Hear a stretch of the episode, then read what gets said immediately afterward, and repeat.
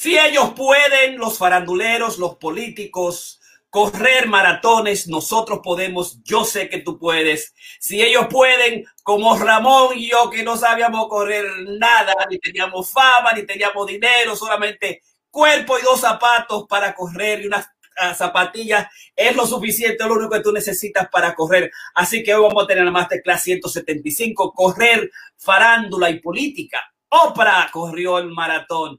Will Smith corrió su maratón. Bush la doctor Jill Biden, nuestra vicepresidenta, nuestra primera dama, corrió el maratón. Vuelve la corredera a la Casa Blanca. Prince Roy, nuestro Prince Roy. Eh, yo quiero, quiero darte un beso. Y Will Ferrell, ese comediante extraordinario. Y Ryan Reynolds, que tiene a todas las mujeres locas. Y con los coches certificados RA, Ramón y Karina y Jorge. Estamos esperando a la Karina por ahí, pero está Ramón. ¿Cómo estás? Masterclass 175, hablemos de por qué corremos, por qué corren ellos.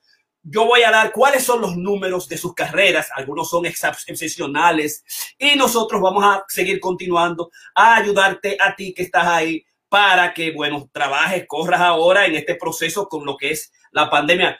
Recuérdate que es la, la, la, pandemia y la pandemia de esperanza. Tenemos Pfizer, tenemos vacuna.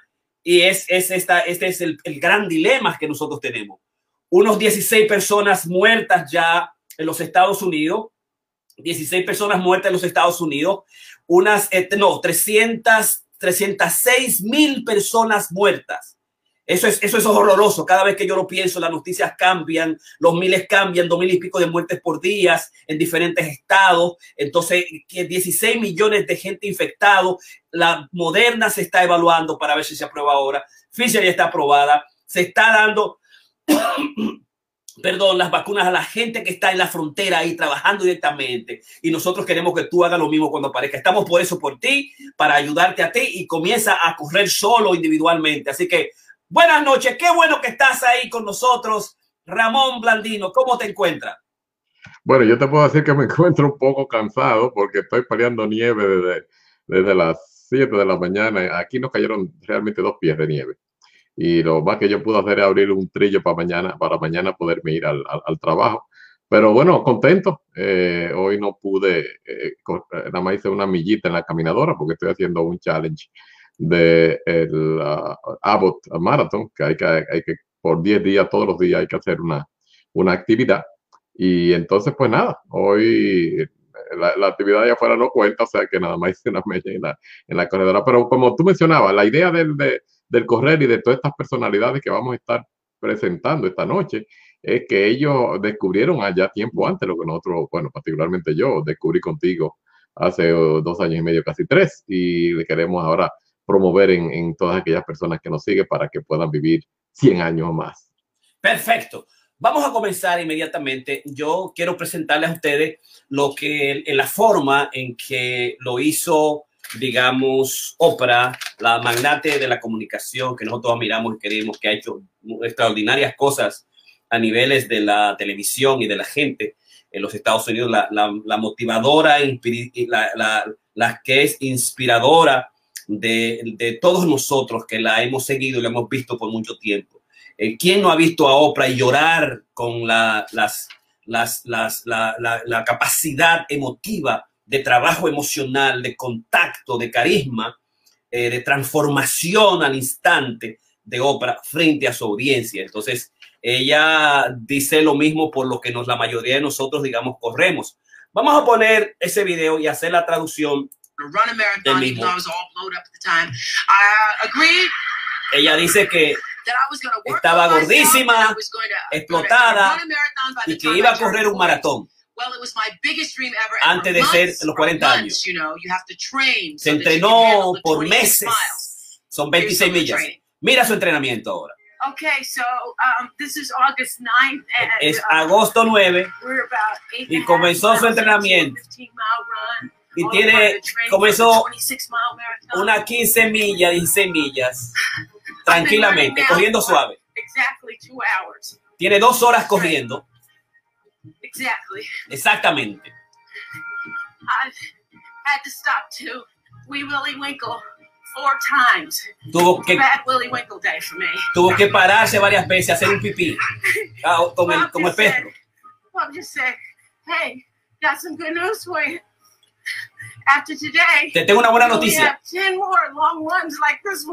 Te vamos a 10, 10, vamos a hacer 10 más eh, carreras largas como esa. Y se echó a reír. 10 carreras largas como esa. ¿Cómo va a ser? Como esta vaina que estoy corriendo 10, o 2 horas, 16 horas, ¿cómo va a ser? Y se echó a reír, esa es su entrenadora. Okay, so that was just a part of the training. Two weeks ago, I ran Esa era parte del entrenamiento. Marathon in Washington, D.C. Y hace dos semanas que ella lo corrió en Washington, D.C. Estaba corriendo, ese es su, su amante, su amor. Estaba lloviendo en Washington, D.C. Estaba nerviosa eh, para, para comenzar y con una gran presión. Muchísima gente y periodistas la estaban, digamos, buscando. Se trata de Oprah. I finally made it through the crowds. Their Pero finalmente llegó, llegó después de la, de la gente.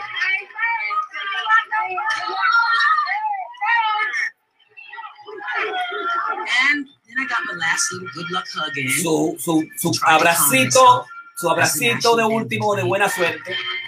Y el, el, el anthem, el himno nacional americano. Y lista para correr, preparada, ansiosa, ansiosa, muy ansiosa para comenzar. Pero ahí fue 10,000 en Washington unos 15 mil eh, corredores de- al mismo instante, al mismo tiempo, lloviendo. Se la tragaron todas las, las multitud, la gran gente que había ahí. About 37 minutes into the run, 30, I looked at my watch and said, 30 "Remember this, segundos. You're feeling pretty good. Se estaba sintiendo bien, dice ella. Wow, esto es bueno, me siento bien. tabloid reporters were so dead set on getting the scoop on my first Los tabloides, los reporteros corrieron con ella para saber exactamente que ella lo iba realmente a correr.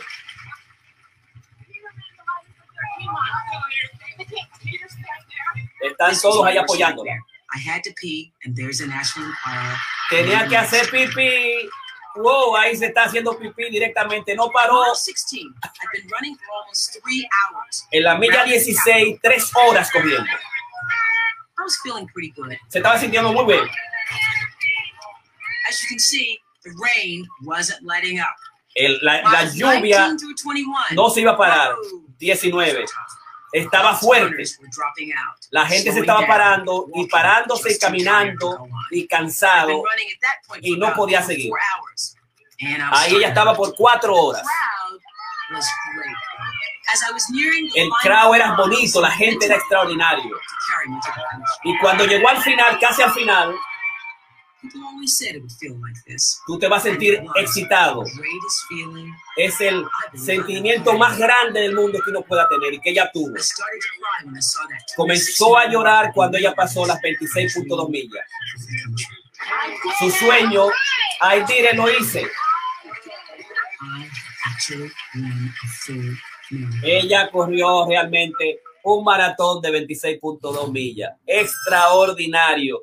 Cada uno de nosotros ha sentido esa, esa, esa, esa gratitud, ese respeto por lo que es el maratón, las 26.2 millas, lo que nosotros sabemos, el entrenamiento que tenemos, las 10 carreras largas que tenemos que hacer nosotros en el proceso, las carreras largas que comienzan con 6, con 5, con 10, con 15, con 16 y que van hasta los 20 como nosotros hicimos ahora. Y sentimos esa dimensión de correr, esa fuerza que nos da el entrenarnos, como Oprah lo manifestó y lo vio, y como un objetivo, un sueño que tenía que hacerlo a sus 40, a sus 40 años y que el entrenamiento, que hay que levantarse temprano, hay que tener un coach, que son los aspectos fundamentales, y hay que hacer las carreras largas. Y esas carreras largas hay que hacerlas, digamos, digamos, poco a poco, paso, a paso carreras suaves. Entonces, eso, eso pasó con ella. Así que inmediatamente estamos nosotros en lo que es eh, nuestro ah, eh, Masterclass 175, Correr, Farándole Política, Oprah, ah, Will Smith, Bush, Dr. Jim Biden, Prince Royce, Will Ferrell y uh, Ryan, uh, Ryan Reynolds con los coches certificados. RCCA, Ramón y Karina, Jorge, yo estoy comenzando el masterclass inmediatamente. Y entonces ahí vimos cómo, digamos, eh, uh, eh, Oprah corrió su maratón, la significación que tuvo, el entrenamiento que tuvo es importante. Tú lo puedes hacer, tú lo puedes hacer solo o con nosotros. Eh, digamos, nosotros nos juntamos todos los domingos a las 11 en Bank Hall, en el Bronx, y lo hacemos también. Eh, si quieres hacerlos online, si quieres hacerlos virtual, en cualquier parte del mundo donde tú estás escuchando, eso se comienza suave, es con un deseo, simplemente con un deseo y una determinación, ¿no? Entonces, Oprah lo corrió en 4 horas 29 minutos y 15 segundos en 1994, el maratón de los, de los cuerpos de, las, de los marines. Eh, esa fue, eh, digamos, Oprah. Uh, Prince Roy corrió su maratón, el maratón de Nueva York en el 2017 y lo hizo en cuatro, lo hizo creo que en 4.39. Aquí está Prince Royce, este, este músico importante nuestro. Ahí, se, ahí vemos ese cuerpazo que tiene el tigre. Corrió Nueva York y ahí lo hizo en 4 horas 39 minutos 40 segundos en el 2017. Uh, Ryan Reynolds, y tenemos aquí un video donde están ya todos. Eh, Ryan Reynolds lo corrió en lo corrió en 3 horas. Ahí está eh, Oprah, eh, 3 horas 50 minutos con 22 segundos. Ya yo dije, ahí está ella, cuatro, ahí está un, Ryan Reynolds, eh, Daddy, George Bush lo corrió en 3 horas 44 segundos, 1943. Ahí está Will Farrell, que lo hizo en 356.12. Will Farrell, 356.12, que incluso se debió a Runners. Eh, le dieron el, la, la, la, portada especial. Ahí está también uh, Kevin Hart, que corrió, creo que el año pasado, en el 210, en el 19, el 217, y lo hizo en 405.06. Uh, ahí está Rob Riggle, que corrió el de Chicago, también corrió el, maratón y creo que lo hizo en un tiempo no tan bueno, digamos, como el de Chopra, que fue 4.29, eh, pero lo corrió y lo hizo en 5.33.52, 5.33.52. Me llevó dos minutos. Tennis star Carolina uh, Wozniacki, y friends de Serena Williams, presented Wozniacki with her New York City uh, Marathon. Doug Flory lo hizo en 4.50-11 de Boston Time.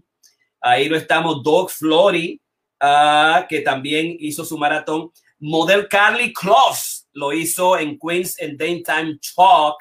ahí está ella hablando de la experiencia extraordinaria que significa Oprah came out of tops as close en 2017 y Carol Will, the real housewife of New York, ella lo corrió en 6 horas 42.06. Ya le estamos ganando a ella. Y Red Hot Chili Peppers, el basista Flea Rand del 2011, en, en, en, lo, no vi el número. Déjame ver si lo veo ahí. El número de él fue, déjame ver si lo tengo aquí de nuevo. El número de él, déjame ver si está por acá. Acá un poquito más. 3 horas 41 minutos 46. Uh, this cap for Cuddy from Man Ben Gilbert finished. Y ahí está Sean Comp. Hizo el del 2003 en New York City. Y, uh, y ella, él venció a, a Oprah eh, porque lo hizo en 4 horas 15 minutos 54 segundos. Oprah lo hizo después. Uh, Alicia aquí lo hizo en 5 horas 50 con 52 y Grammy Tony Award winner Cynthia Erivo. Erivo eh, barrió con Oprah porque lo hizo en 357. ¡Wow! 357.07. Barrió con todo el mundo. Ryan Reynolds lo hizo, digamos, el maratón 2018 de Nueva York. El hombre de Deadpool en 3 horas 50 minutos 22. ¡Wow! También lo hizo bueno. Game of Thrones, Natalie Dormer en 350 con 57. Dorme has run the race twice para, para caridades, lo ha corrido dos veces. También Sean Astin, uh, Middle Earth en Upside Down, lo corrió y lo terminó en 4 a 04 y 42, ¿verdad? Eh, y ahí, está Al Gore, el presidente Al Gore. Y Al Gore hizo también de las Marines, los completó en 4.57 con 25 en 1997. Ahí vemos a George Bush, que lo hizo en 3 horas 44 minutos 52. Muy bueno, muy bueno, eh, George Bush. Eh, Ahí está el number one, el, el Houston Marathon 1993, extraordinario. Uh, Drew Carey en 437.11. Andrea Barber 458.02. Cary Holmes, la bella Cary Holmes 529. Al Rocker, el 17 horas 0944 2010. Y obviamente la ganadora es, eh, digamos, Oprah Winfield. Y ahí, ahí están, digamos, los, los números de ellos. Y además quiero también, para eh, terminar esta parte, es mostrarle eh, uno de los, de los queridos por todos nosotros, y no es nada más y nada menos que a Will Smith, quien dijo que tenía, eh, que quería correr el basket list en su lista de, la, de su última lista del mundo, en su última de, su, de su canasta de deseo, era correr un maratón. Y ahí corrió un medio maratón, hizo el maratón en Habana, eh, Habana Half Marathon, el, medio maratón de Habana, en noviembre 18 2008, 2018, y lo corrió en 2 horas 29.04, teniendo en cuenta que el ganador es Luis Ángel, que lo hizo en una hora y 11 minutos con 32 segundos. Obviamente, dos horas y pico. Eh, pero Luis Ángel, me imagino que era un atleta, digamos, preparándose, entrenándose. Y bueno, de buena primera, Will Smith tuvo el tiempo, no el tiempo necesario, porque hay que dedicarle mucho tiempo para esto, pero vamos a meterle a Will Smith ahí, cuando está en La Habana, Cuba, cuando llegó en La Habana, Cuba, preparado, listo para correr.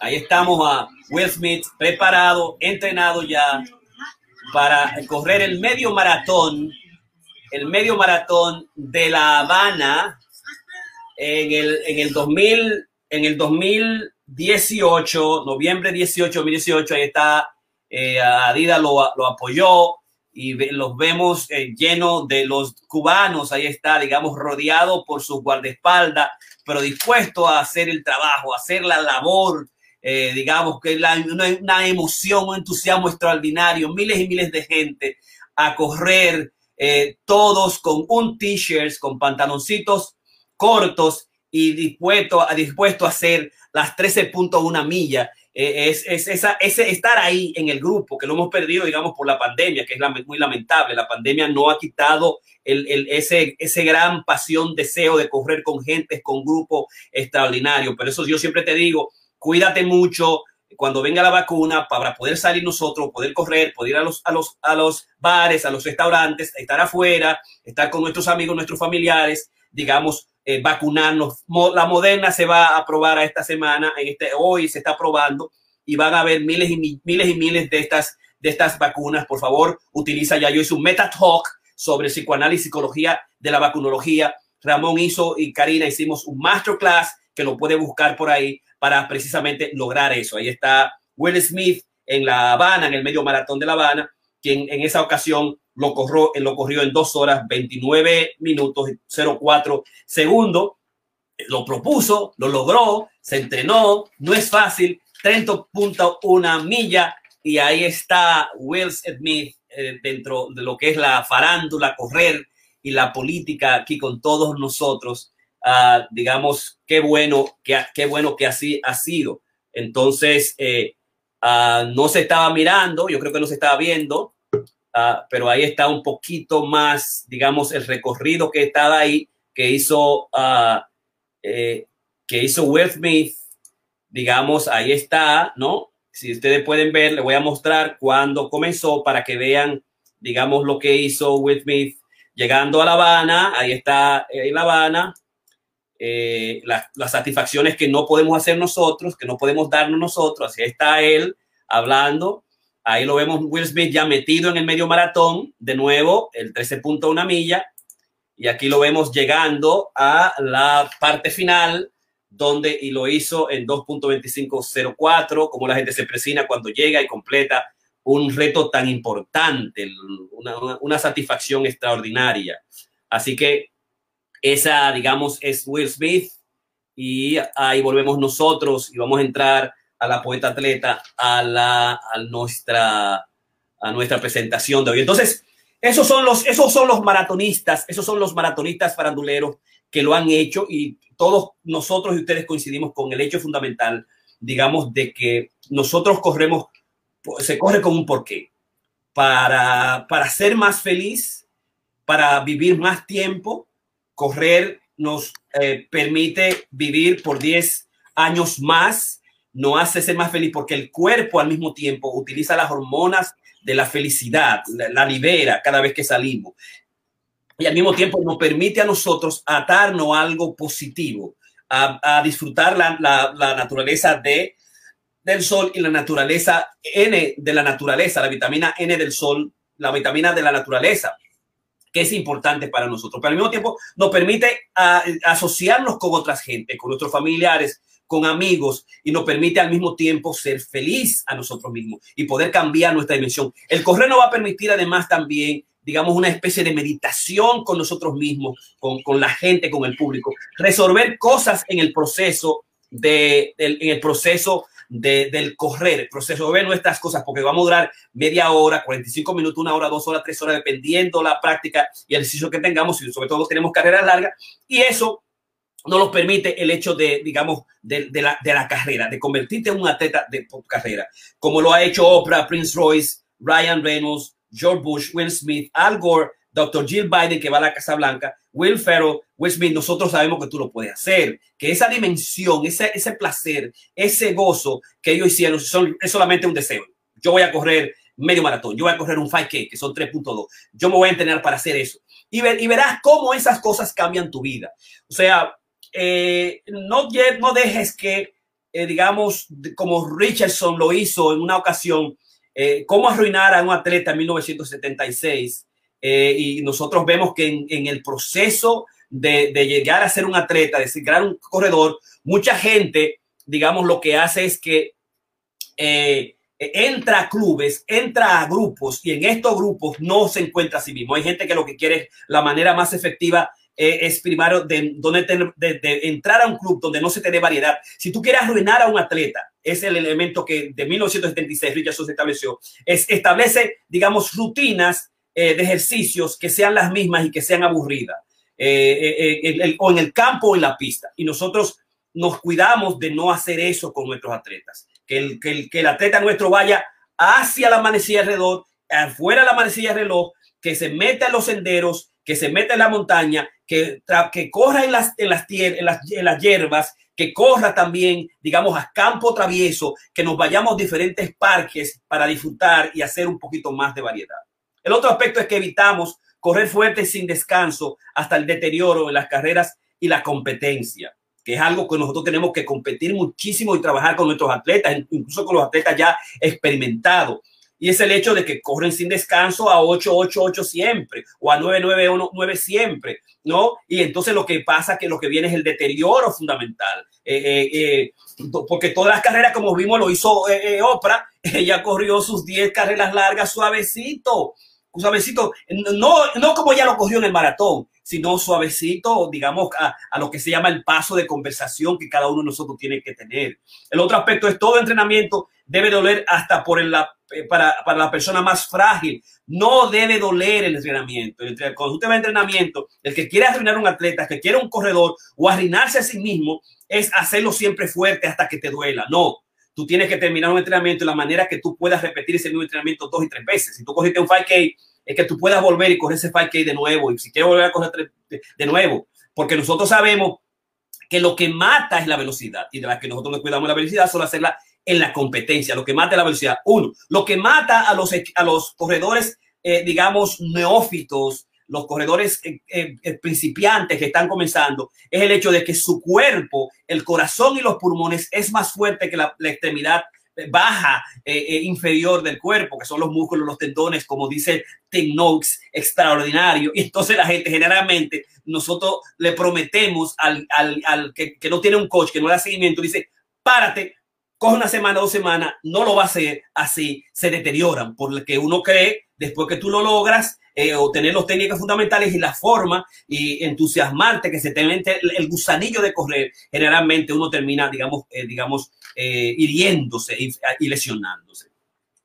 hay algunos coches que ponen el suceso académico, debe ser desvalorado. Nosotros creemos que eh, los, los jóvenes adolescentes, los que están corriendo, los que están haciendo eh, campo y pista, los que están haciendo cross country, los que están haciendo, digamos, eh, correr a campo travieso, debe poner la importancia al balance, a la, a la vida y al mismo tiempo al atletismo eh, y, eh, y, a los estudios, como cada uno de nosotros hacemos las cosas y, y, como dice uno los principios de, del, del, correr, los principios de Jack Daniels, es que el, el correr eh, tiene el principio de que es limitado, que la persona tiene sus límites, va a tener límites genéticos, va a tener límites de familia, va a tener límites de trabajo, va a tener límites de horario, ¿no? Y entonces eso uno lo hace desde la perspectiva del balance. El otro aspecto, no atención personal a ningún atleta, solo tiempo y reloj en la pista. Hay corredores que lo que hacen, como yo entré en un club, el, de Bancola, que estaba corriendo, entrenándome con los grandes, con la gente que tenía 5, 10, 15, 20 años. Nadie me dijo qué hacer. Bueno, comienza y termina aquí. o sea, eh, digamos, solo el tiempo reloj y a mí no me importa quién tú eres, si tú estuviste corriendo, no, bueno, eh, eh, como tú quieres. Nosotros en el club nosotros sabemos quién es ese que comenzó sabemos sus límites, cómo ayudarlo y qué hacer con ello, ¿no? Entonces, eso es importantísimo. Eh, hay otras, otras ah, eh, eh, personas que dicen vida o muerte es lo que impresiona. Se va a matarse a correr. Yo voy a dar lo último, aunque después más nunca corra más. Como ese corredor que dice Tim Knox en Lord of Runner, el dios del correr, que establecía que él fue corrió el maratón de, las, de los, de los Conrad Marathon, de los, de los eh, de los camaradas, lo corrió, venció el, el récord y a los seis días volvió y corrió un ultramaratón, obviamente, 1975, tres años después, 1972, 71, 72, 75, game over, no pudo correr más, precisamente porque hay atletas y corredores que tienen el objetivo de que es o la vida o muerte es lo que impresiona. Y hemos tenido gente que se ha, eh, eh, digamos, entrenado en República Dominicana y en otros países que vienen con el, con los, el cocheo antiguo. Esta vaina es matando, yo voy a ganar por un segundo, metro de segundo. No, hay que balancear la vida y hay gente que sabe que el, el, hay límites que son, la carrera está, digamos, a una dimensión de, de dotación que tú tienes y que más allá de ahí te lesiona. Eh, porque hay lo que se llama el, digamos, el objetivo fundamental del cuerpo, que es mantener la homeostasis, el balance del cuerpo, y solamente lo logra lo que es la, la, el, el, objetivo del, el gobierno inconsciente del cuerpo, que sabe, digamos, que eh, si hay una isquemia o falta de oxígeno en el corazón o el cerebro, va a haber una, una fatalidad y entonces te para en los si no estás preparado completamente, si no hay las condicionamientos necesarios para eso. Y finalmente, metas competitivas imposibles que lo que hacen es denigrar el rendimiento final del, del atleta. Yo lo voy a hacer. Eh, recuerdo que yo cuando estaba poniendo mi, mi, mi, nota, cuando yo lo iba a hacer, yo dije que lo iba a hacer y puse una nota por ahí, que la tengo por ahí, mi número, eh, voy a hacer, lo voy a hacer en 459. 459, exactamente, aquí lo tengo. Lo voy a hacer en 459. Esta es mi, mi 459 eh, a 11.25 el pace, el maratón del 2021. Ese es mi número. Alguien me dijo, pero tú dijiste que lo iba a hacer en 4.30. No, eso está en tu mente. Eso, no, yo no dije eso. Yo lo que estoy diciendo es aquí, ¿verdad? Para entonces establecer eh, metas eh, competitivas imposibles que lo que van a hacer es negar el rendimiento final que tú hagas. Que, tú hagas. Cuando, cuando tú termines y hagas tu rendimiento, tú lo que tienes que hacer es disfrutar, eh, fiestar, bailar, descansar por un mínimo de 26, eh, 26 días. Hay corredores nuestros todavía que a los tres días, cuatro días se van a correr y lo dicen como orgullo, a las dos semanas, tres semanas. O hay gente por ahí que son coches y están cogiendo medio maratón, un maratón, tres, una semana, cada semana están cogiendo un maratón, tres maratones. O sea, yo lamentablemente creo que esa gente en los próximos cinco años van a venir una cosa, una lesión que desconocida que uno viene, que el cuerpo va a decir, espérate, tú tienes que descansar, tú no tienes que estar cogiendo cinco millas, diez millas, quince millas cada rato, medio maratón. Espérate, aguántate, por Dios. ¿Qué es esto, Dios mío? ¿Qué es esto? Eh, pero ¿hasta dónde vamos a llegar?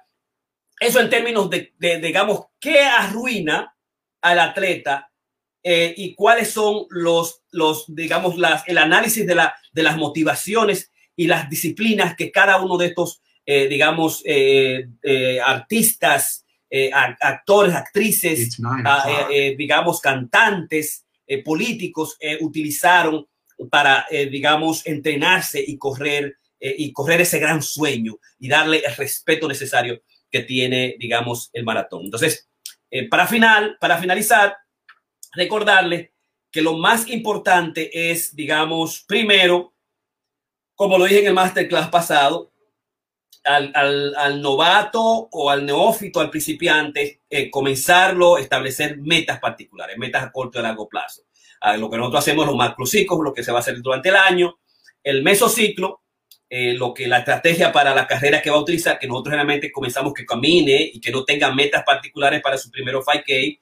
Eh, la, y la más larga que nosotros sabemos, después de tres meses, que son los más difíciles, de tres meses a seis meses, quién va a correr el maratón. Nosotros estamos en Nueva York, nosotros sabemos que lo que queremos es que la gente corra el maratón de Nueva York. El segundo aspecto es, digamos, el shaping, la formación. Para tú conseguir las cosas, tiene que ir, ir poco a poco trotar, caminar, trotar, caminar, correr, hasta que puedes, digamos, eh, correr y entonces en el shaping tú vas a descubrir elementos fundamentales como cómo correr, si en la mañana o en las tardes o en las noches, eh, comenzar haciendo una milla, dos millas, tres millas, hasta que tú lo debes tener, digamos, toda la parte completa. No se completa por el todo, se comienza por partes. El otro aspecto es también eh, la, lo que es el control del refuerzo, el control de los estímulos, las cosas que te hacen, que te hacen positiva. Eh, digamos, correr con, las, con los grupos, eh, comprar tus, las cosas que, eh, los, los atuendos, la, las atuendos, tener cosas también para ti, los, los atuendos como la, el, la cachucha, el t-shirt, los pantalones, tener una, uno en la, en la, casa, en el carro o en la oficina, ver películas que te motiven, ver videos también que te motiven, hablar de, de, cada vez con tus carreras, eso son lo que va a hacer contar, reforzar el tu volver de nuevo. Eh, eh, digamos, eh, una de las cosas que está asociado a eso, los pensamientos de afrontamiento, del coping uh, talking, los, los, las conversaciones que uno tiene internas, que te dicen las conversaciones negativas y las, y las conversaciones positivas, cómo nosotros buscamos la manera de, de reafirmar afirmaciones positivas. Cuando yo termine esto, me voy a comer, me voy a bañar, voy a estar con mi familia, me voy a sentar de nuevo, qué bien me siento que es lo que, digamos, el aspecto que yo me parece importantísimo de las estrategias asociativas y disociativas, y es no centrarte, nosotros enseñamos a los corredores, no centrarse en, en el cuerpo en principio, en el dolor del cuerpo, sino sacarlo con el nico nico, reírse, reír, mirar hacia arriba, hacia, hacia a la izquierda, a la derecha, mirar el espacio para salirse del cuerpo un poquito, porque el cuerpo te va a dar los dolores mientras te está haciendo más fuerte. Entonces hacemos que se disocie del el cuerpo y sus dolores del cuerpo y sus feedbacks y que se vaya hacia, hacia el espacio, se vaya a los otros, eh, y eso lo enseñamos nosotros. Cuando ya estamos más, trabajamos, sabemos más, entonces hacemos lo que es la, el, digamos, las estrategias asociativas, saber cuál me duele, cuándo a parar, la, la, la, vinculación con el cuerpo, las, las frecuencias cardíacas y los dolores en diferentes momentos y cómo, digamos, cambiarla. Así que, qué bueno que estás ahí con nosotros y esto es Masterclass 175. Uh, correr, farándula, política, Oprah, Will Smith, Bush, Dr. Jill Biden, Prince Royce, Will Farrell y Ryan Reynolds con los coches certificados RA, Karina Ramón en esta época, digamos, de pandemia. Eh, ¿Por qué tú corres? ¿Qué te arruina el correr y qué te motiva? Vamos entonces a darle a Ramón Brandi. Ramón. Sí, gracias Jorge y buenas noches Karina, eh, que ahora trate un poquito tarde y nos viste la presentación nuestra de, de, todo el lío de la nieve y lo demás y la, la, la, intención y la emoción de... Tú siempre estás positiva y esta es la parte que, que, que nos, nos, gusta, o sea, que nos trae eso. A, a veces cuando estamos hecho leña, tu positividad se, se, se, nos pega. Porque quería aprovechar entonces que Jorge estaba hablando de los factores así psicológicos y emocionales de, de los maratones eh, yo estuve haciendo una serie de investigaciones en, eh, que, eh, revisando estudios del tipo de personalidad, porque se han hecho una serie de estudios para tratar de, algunos tan recientes como del 1918, de, de, de, 2018, donde básicamente se revisa, hubo un estudio de la personalidad en los corredores de maratón en términos del, del del sexo, de la edad, del, del nivel de performance, de rendimiento. Y, y, básicamente no se encontraron, últimamente se han visto que las características están cambiando. Inicialmente, básicamente la gente que corría los, los maratones eran personas de clase media alta y, esto, sobre todo aquí en los Estados Unidos, porque siempre hemos tenido, eh, digamos, las personas de África, los africanos que son corredores realmente natos, eh, son, digamos, de, tipo biológico, ellos tienen ese, ese, eso en el ADN, así como también en México, eh, y, básicamente son corredores de ultramaratón y, y, demás.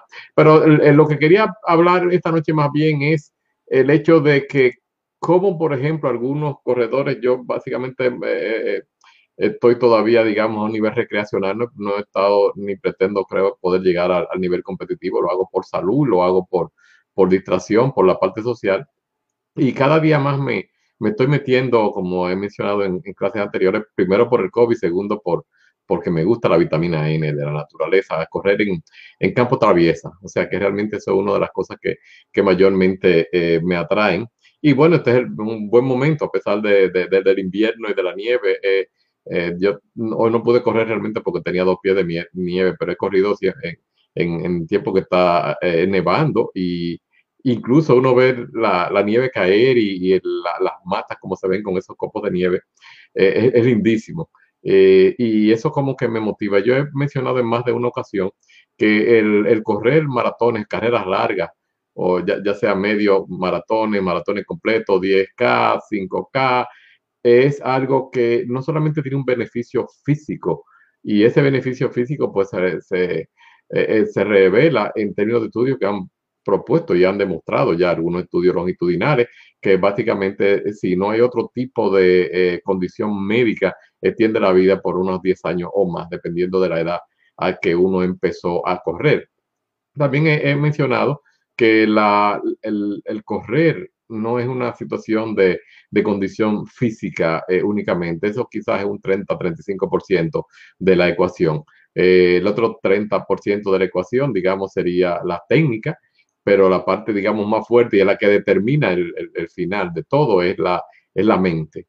Y entonces, pues me puse a revisar un poquito porque una de las cosas que estoy teniendo problemas, eh, he mencionado también que después de, de, que sufrí el COVID tengo secuelas de tipo neurológico que me están haciendo que no pueda eh, eh, volver al paso del pace que yo estaba manteniendo. Y digo, bueno, pues tengo que buscarle ahora una vuelta a esto. Eh, mi cardiólogo me, me, dijo que tenía que volver a correr y, lo estoy haciendo, realmente no he parado.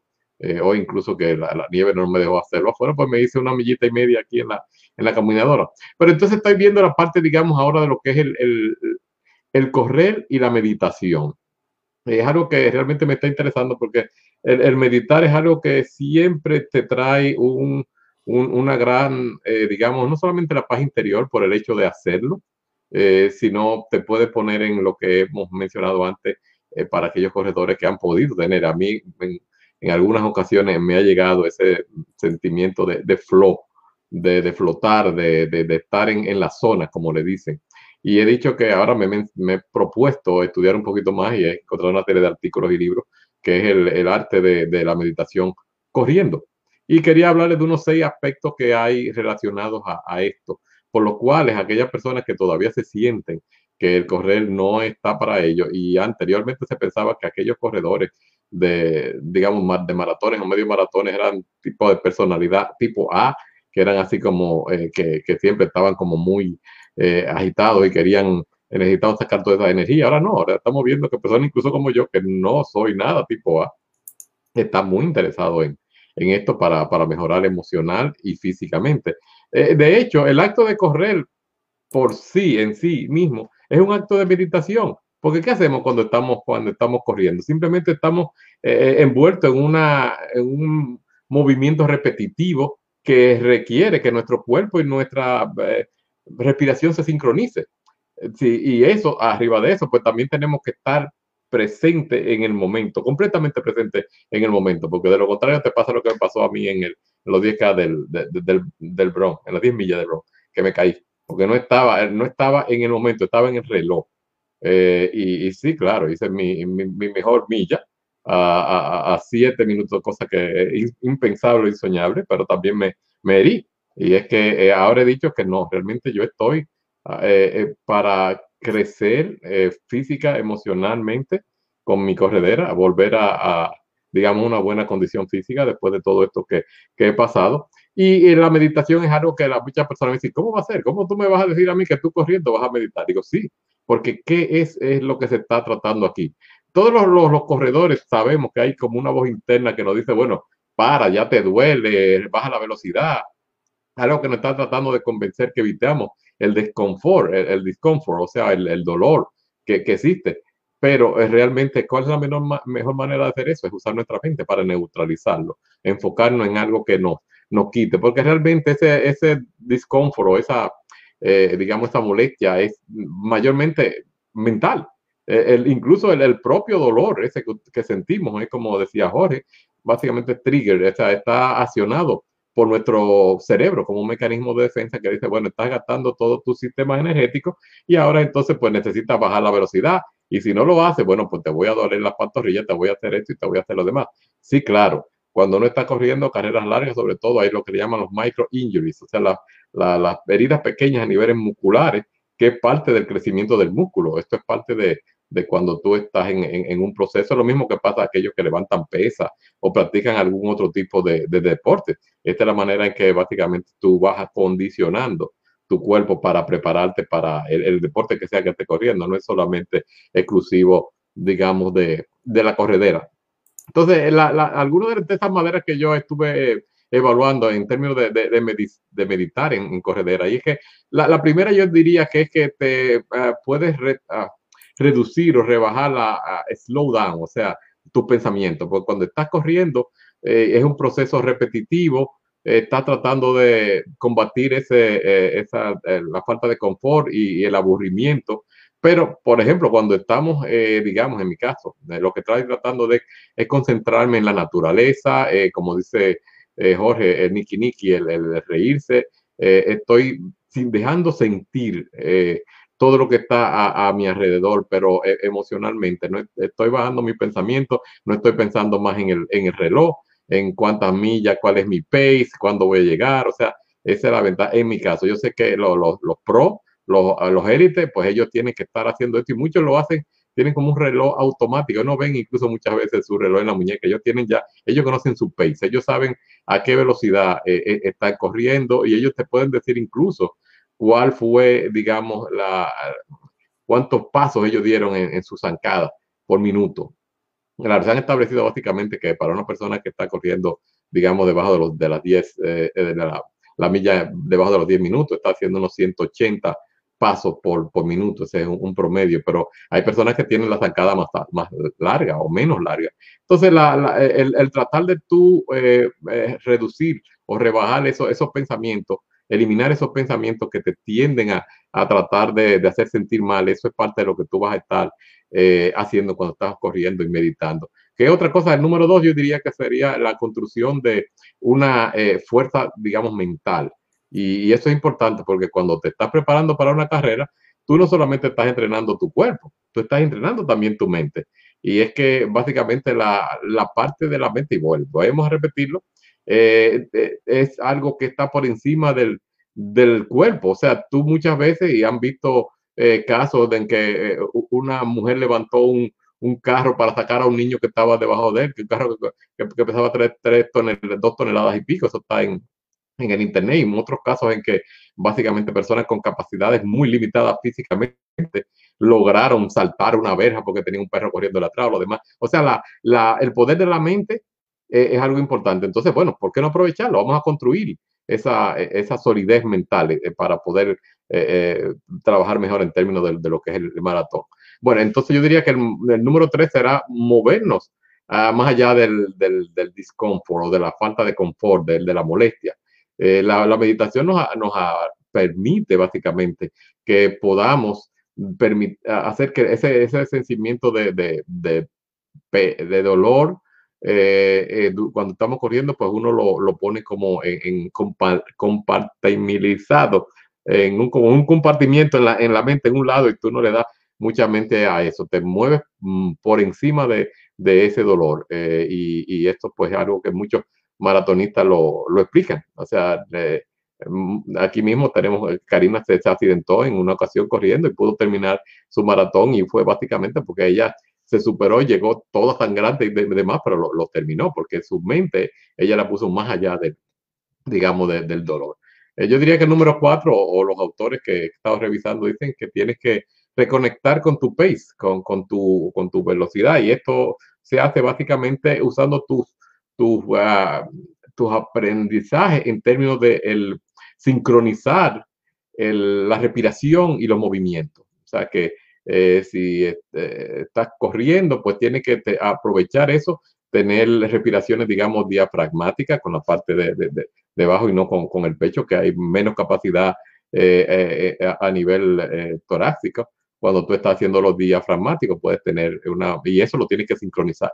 Así como lo automáticamente la parte importante aquí de entender es que las, las piernas y los brazos se sincronizan automáticamente. Ustedes ven que cuando uno empieza a correr, automáticamente los brazos se empiezan a mover a la velocidad de las piernas. Es muy difícil que tú puedas tratar de correr con, con las manos eh, eh, eh, al lado tuyo cuando estás a una cierta velocidad. Eso no pasa con la, con la respiración.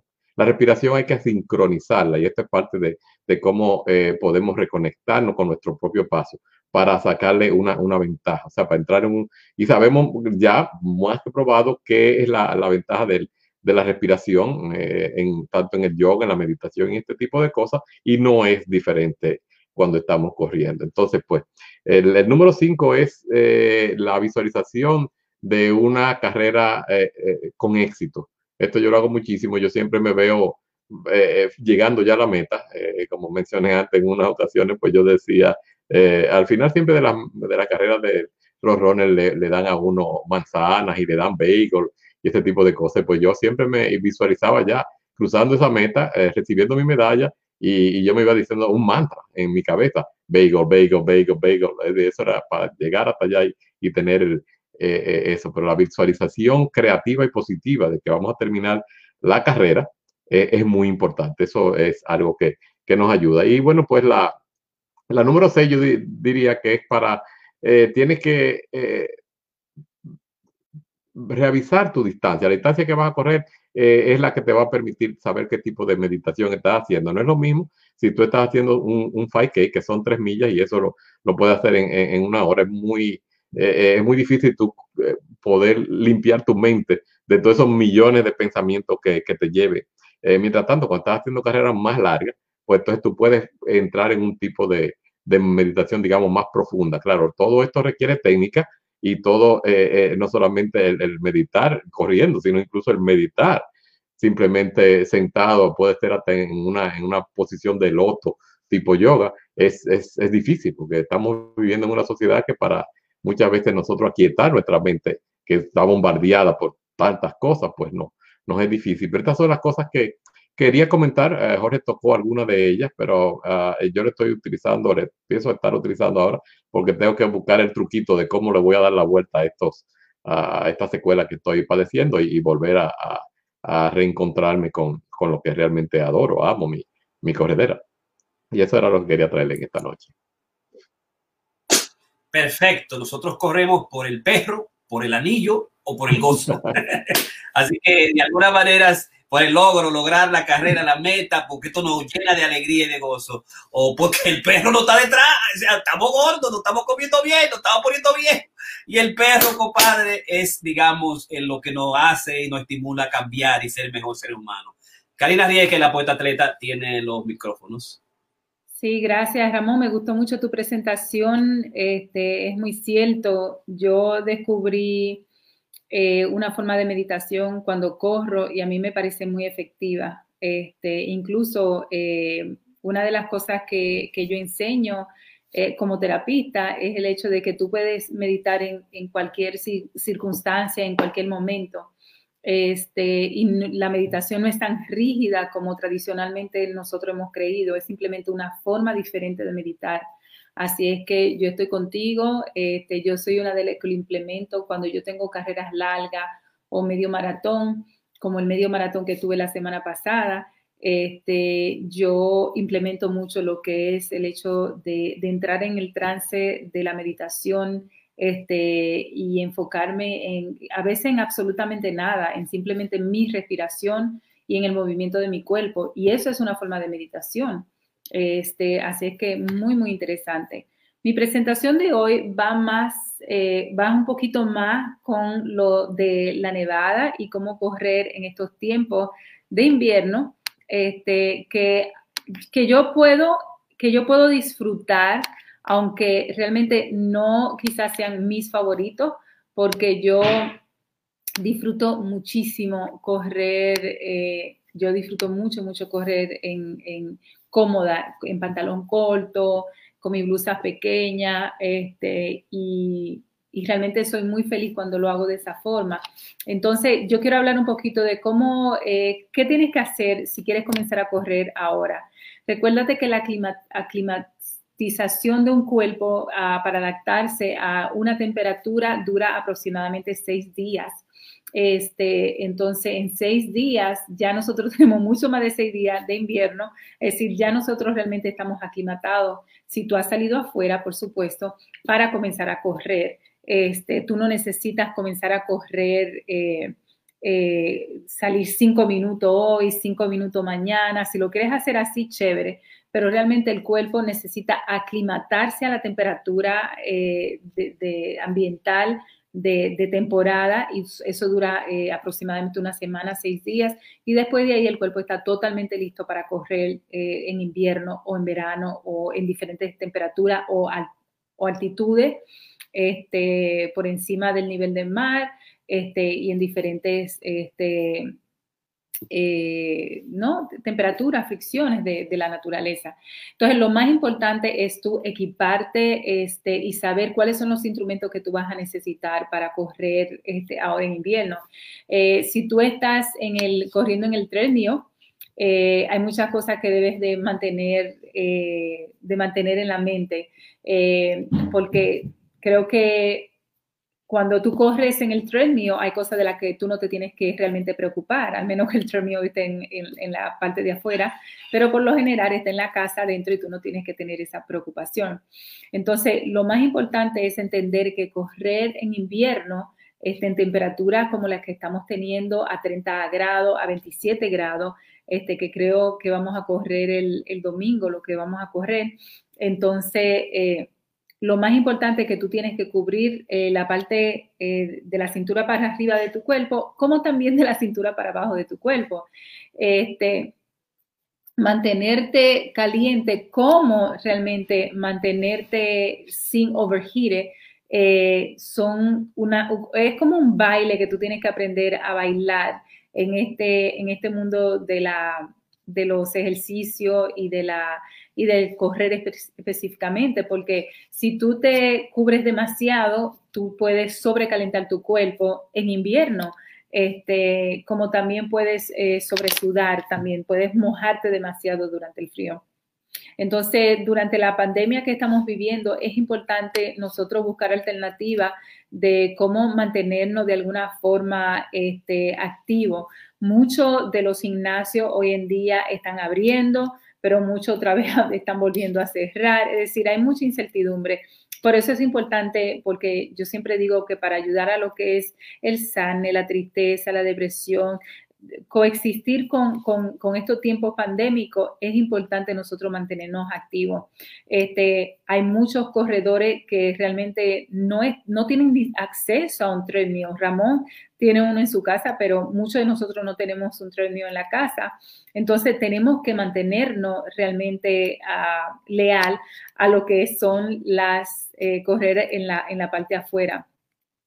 Correr en invierno es diferente de correr en el verano y eso todo el mundo lo sabe. Eh, se pone eh, oscuro mucho más eh, temprano, está frío y el cuerpo puede sentirse un poquito más, ay, como que más ñoño cuando es invierno. Este, quedarse, quedarse calientito eh, cuando no está caliente afuera, es un poquito tricky, es un poquito difícil. Eh, y por eso es importante entender cómo equiparnos. Una de las formas más efectivas es realmente teniendo diferentes layers, teniendo diferentes niveles de ropa este, y saber cuándo y en qué momento tú te lo vas a quitar. Yo tengo tres niveles de ropa que no incluyen los brasieles. O si incluyo los brasieles serían cuatro.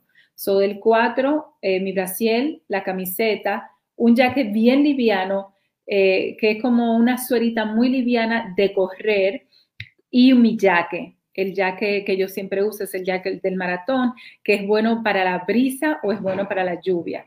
Esos son mis tres niveles de, sin contar los brasiles, esos son mis tres niveles que yo siempre tengo. Casi siempre termino, si hay mucho viento este, y no hay lluvia, entonces, y hay mucho, mucho viento, yo siempre me quedo, me quito la suerita, me la amarro en la cintura y me quedo con el jaque, ya que el jaque te cubre del viento. El problema de quedarme con el jaque es que suelo sudar muchísimo. Este, pero si está frío y no está ventoso ni está lloviendo, yo me quito el jaque, me lo amarro a la cintura y me quedo con la camisa y una suerita de correr que es sumamente liviana, es como tener otra camisa. Este, y eso a mí me funciona porque eso me permite que mi cuerpo se mantenga al nivel que tiene que mantenerse. Eh, y también, este, entonces voy a ir uno con uno. Una de las herramientas más importantes es entender esa esa técnica de usar diferentes layers, de usar diferentes niveles de ropa que tú te puedas quitar o poner. Eh, para mucha gente que es nueva corriendo, es, es una de las interrogantes eh, más fuertes. Yo me recuerdo el primer día que yo salí a correr, fue hace tres años, yo nunca corrí en invierno, me parecía terrible, desastroso.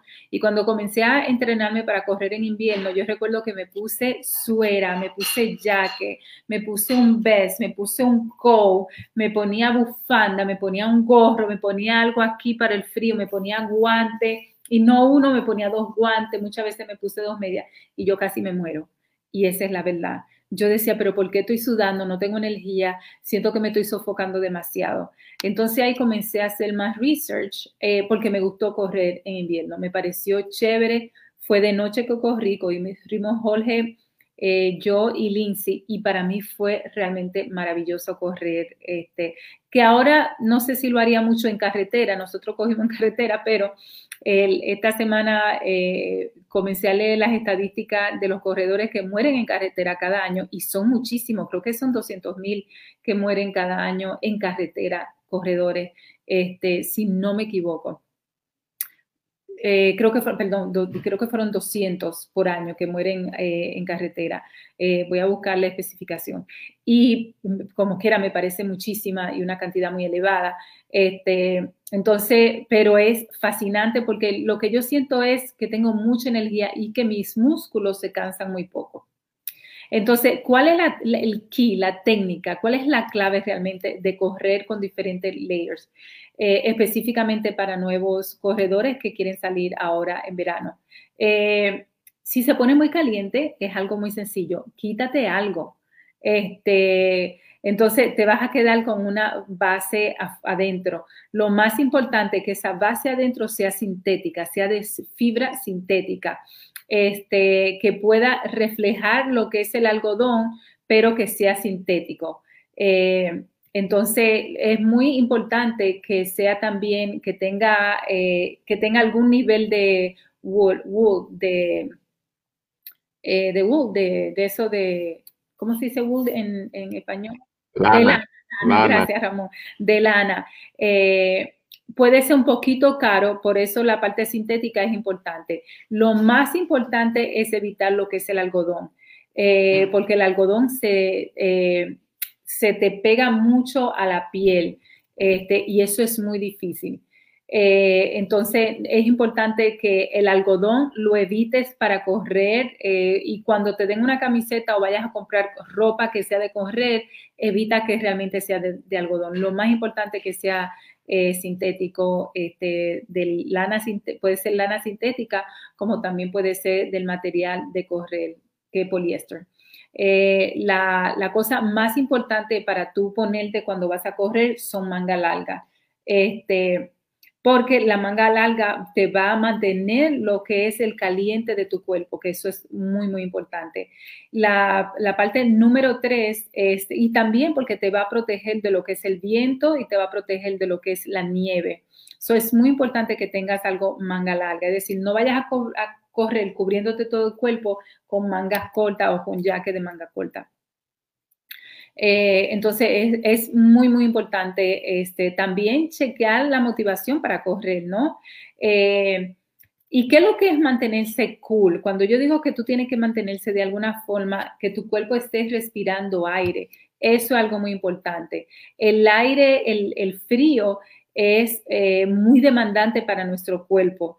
Este, y, eso muchos expertos han dicho lo mismo y muchas eh, personas que corren el maratón también y que corren Ironman, eh, Cecilia Tyning, por ejemplo, que es una eh, corredora este, élite de Filadelfia que ganó el maratón, ella también habla de lo que es mantener el cuerpo cubierto de lo que es la humedad, como también de lo que son los vientos.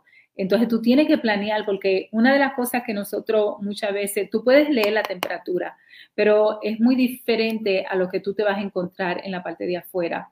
Este, por ejemplo, yo salí la semana pasada a correr medio maratón y cuando corrí medio maratón yo sabía que iba a estar, este, no iba a estar frío. So, yo me fui con mis tres layers, como yo digo, mis tres niveles eh, que yo me pongo, pero estaba sumamente ventoso.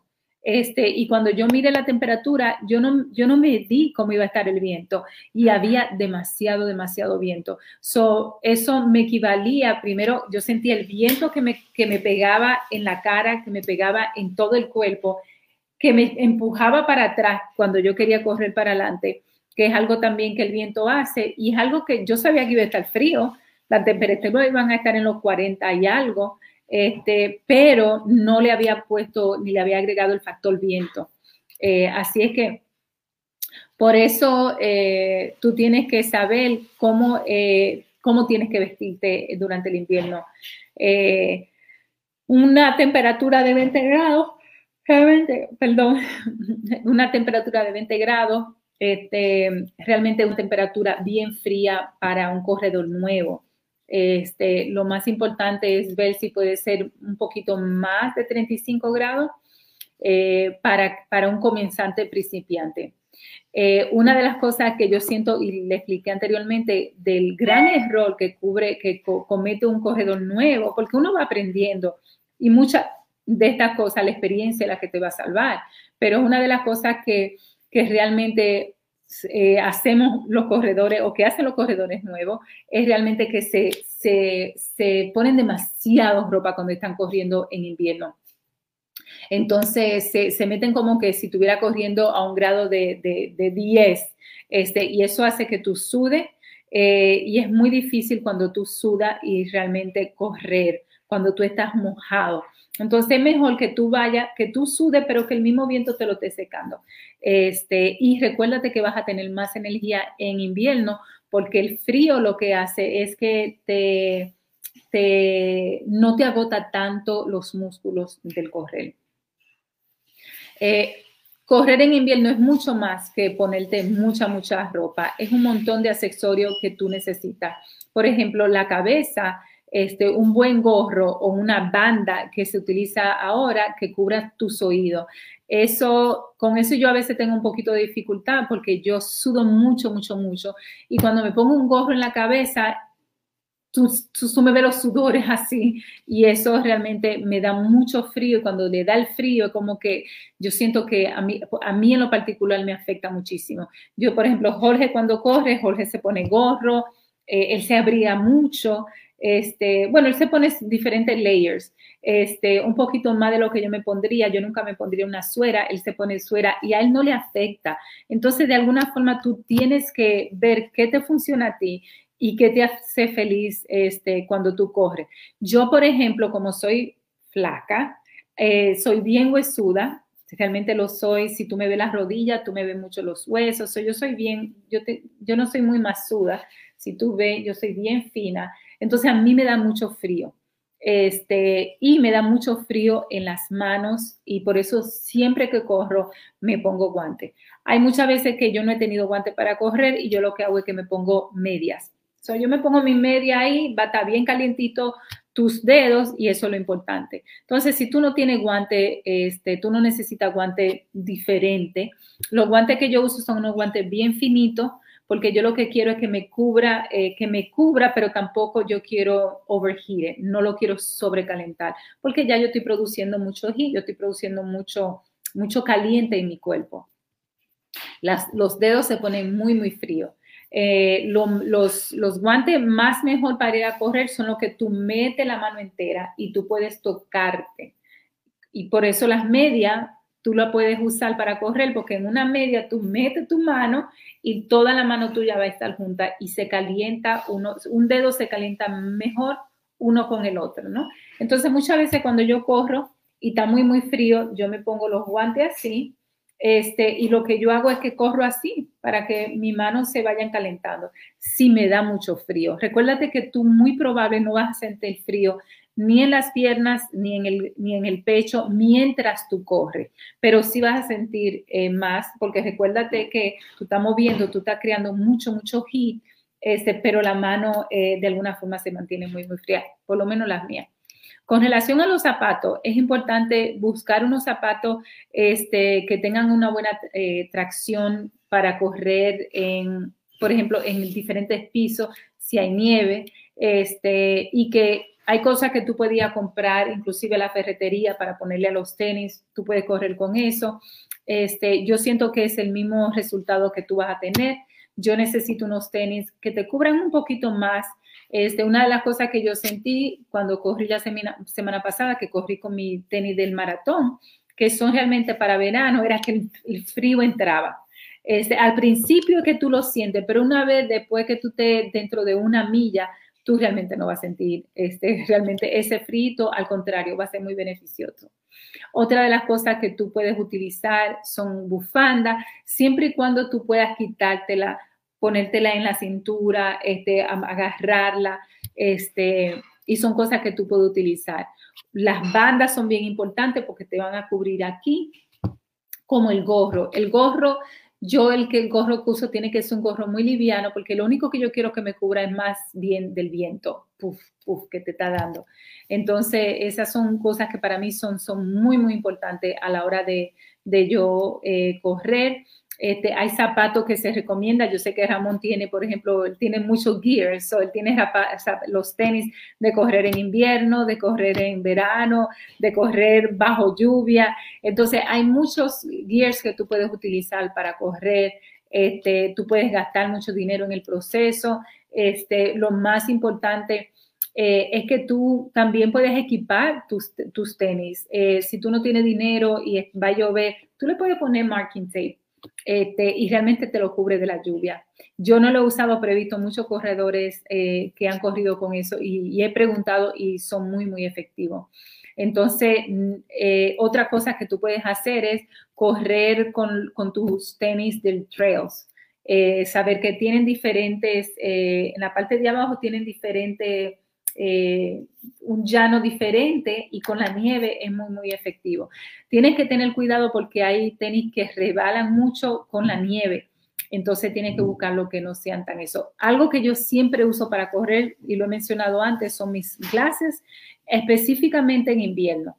Porque, el, la, por ejemplo, si mañana, que hay mucha nieve afuera hoy, mañana este, yo salgo a correr y si no me pongo esto, esa claridad de la nieve a mí en lo particular me afecta muchísimo. El otro punto importante de por qué es bueno en, invierno ponerse los lentes es por el frío, porque de alguna forma los lentes te van a evitar el viento frío que te dé en los ojos. Entonces es muy efectivo ponerse este, los lentes en invierno. En invierno por, no solamente por el sol, pero también por, el, por la brisa que te da. Eh, lo otro también que tú puedes hacer eh, es, y, son cosas fáciles que tú puedes tener al lado tuyo que no conlleva eh, tantas, este, tantas cosas. Este, puedes llevar un poquito de agua si necesitas para mantenerte hidratado. Te puedes poner tu vest que viene también con su agua, este, que es también realmente muy efectivo. La otra dificultad que nosotros tenemos para correr en invierno es realmente el cambio de, hora. Este, ya ahora a las 4 de la tarde es de noche, cuatro y media ya está totalmente oscuro. Eh, yo salí a correr el otro día en el parque y a las cuatro y media yo me comencé a poner un poquito nerviosa porque estaba total y estábamos dentro del parque. Yo me sentía bien porque éramos dos compañeras, pero al final del día éramos dos, eh, dos chicas, ¿no? Eh, y estaban pasando mucha bicicleta. Eh, hubo una bicicleta que pasó que tenía una luz que totalmente no cegó. Y eso a mí me pone muy nerviosa porque yo siempre creo que lo queramos o no, nosotras podemos ser un target cuando hay gente mala por ahí y hay muchas corredoras que han puesto su vida en peligro. Entonces yo siento este, que hay que tener mucho cuidado cuando nosotros corremos. Yo no recomiendo que se corra con los earphones para oír música o para oír libros, porque tú tienes que saber que viene detrás tuyo, si viene una bicicleta, hay, hay veces vienen motores, este, y tú tienes que saber quién se te acerca y quién no. Y si tú estás oyendo algo, tú no vas a estar pendiente. O si viene un animal, ahora que hay tanto animal ahí fuera. Entonces es importante eh, buscar la forma de cómo correr durante el día. Este, una de las formas más efectivas es que quizá tu lunch, tu hora de almuerzo, este, tú lo puedes utilizar para correr. Este, tú puedes, si tienes 45 minutos, una hora, corre 45 minutos y come los últimos 5, este, y así vas a poder correr de día y no tienes que correr de noche. A mí me encanta correr de noche, lo experimenté hace tres años con Jorge, que salimos muchas veces a correr de noche, me fascinó. Yo sé que ahora estamos planeando algo así, eh, para un domingo de, lo, de eso de corredera. Entonces yo siento que es importante que nosotros sepamos cómo equiparnos de acuerdo a la temperatura que exista allá afuera. Eh, especialmente porque ahora en los tiempos pandémicos no tenemos el gimnasio, este, que es lo que casi siempre la gente utiliza eh, en invierno. pon tu cuerpo realmente en, en orden este, para correr en invierno, es, es divino una de las cosas, y yo me estaba entrenando en, los últimos, en las últimas semanas para correr en invierno, porque yo quiero mantenerme activa durante el invierno, eh, me parece que es efectivo. Este, a mí me hace muy bien porque yo soy de las personas que necesita correr todos los días, aunque sean mínimo tres millas. A mí me parece muy efectivo. Yo como mejor, yo duermo mejor, estoy de, mejor humor, siempre estoy contenta cuando puedo salir a correr y siento que es muy efectivo para mi cuerpo. Además, nosotros vivimos realmente en un mundo sumamente sedentario y yo soy de la que creo que el ser humano no nació para ser tan sedentario como nosotros nos hemos convertido en una sociedad realmente inmovible específicamente y especialmente en el país donde nosotros vivimos, que es en los Estados Unidos, donde aquí tú tienes carro, donde aquí si no tienes carro a dos cuadras hay un tren, es decir, que eso de, correr, yo recuerdo chiquita, cuando vivía donde mi abuela, nosotros caminábamos como si nada, eh, tres millas para ir a la iglesia. Este, yo viví con ella un año y en ese año yo tenía que caminar dos millas para ir a la escuela eh, y los domingos eran tres millas para ir a la iglesia y era chulísimo, ¿no? Para donde quiera tú tenías que caminar.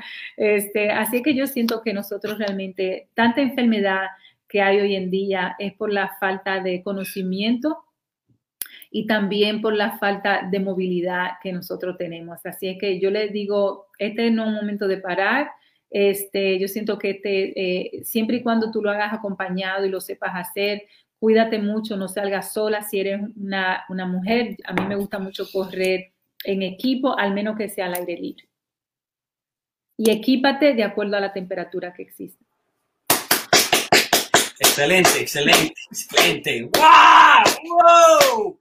No hacía falta la poeta atleta y que estaba en meditación, pero hablando de meditación, que es una de las cosas que Ramón establece, me, yo hago meditación walking meditation.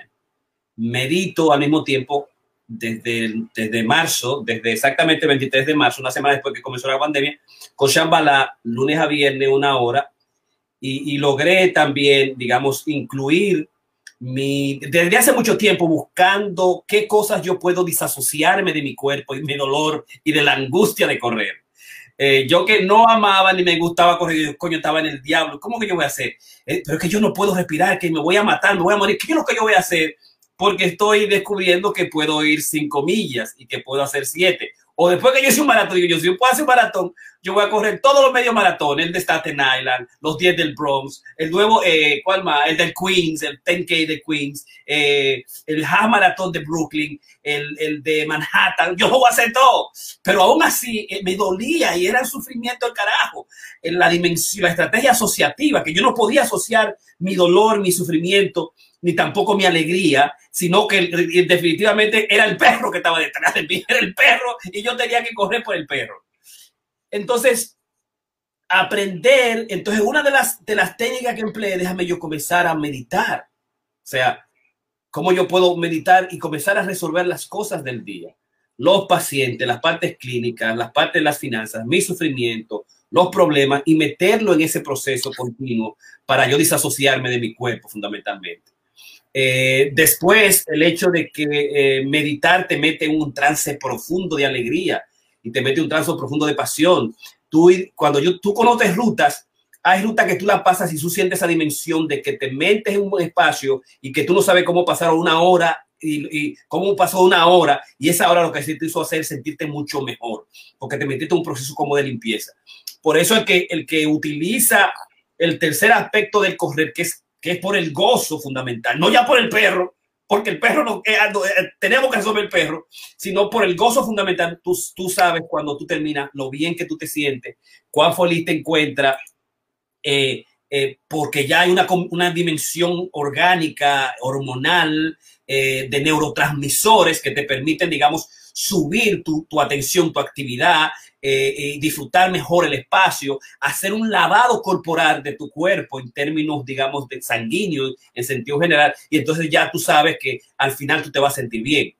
Eh, pero pero eh, asumir el correr con el aspecto de la meditación es clave.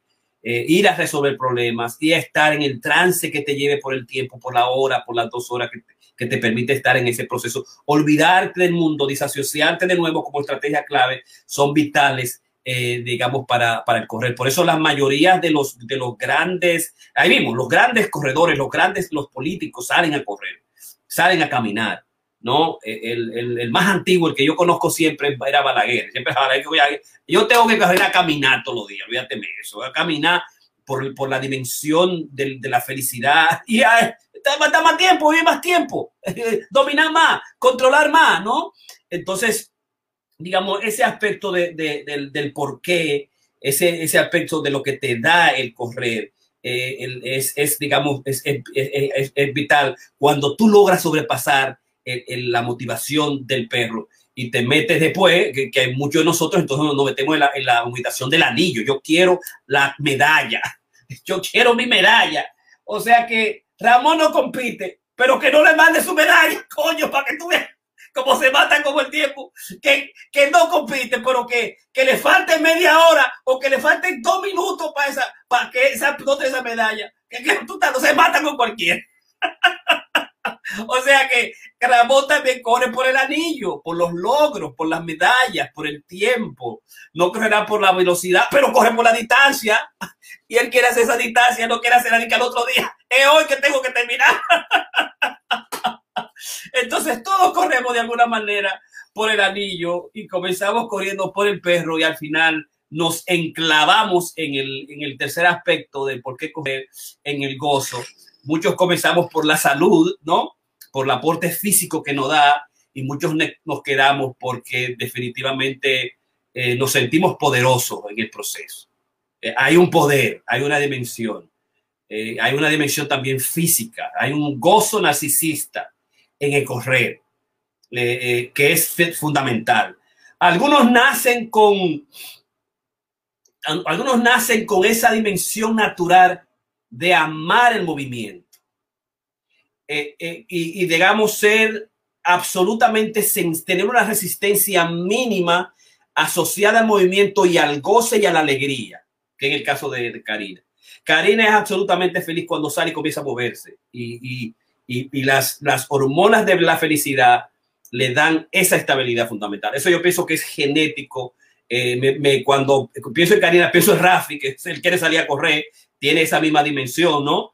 Eh, pocos en el, en el club encontramos el eso de querer vivir corriendo, caminar, irse a los lugares y ser parte del proceso de gozo. Pero yo pienso que tiene que ser por esa capacidad de alegría, de optimismo, de percepción y de fácilmente conectarse a un terreno, a una zona de felicidad con el cuerpo, la vitamina N de la naturaleza y el mover eh, las caderas, que es un asunto, digamos, eh, eh, genético. Hay otra gente que no importa lo que haya hacer, o sea, corren, porque, corren por el perro.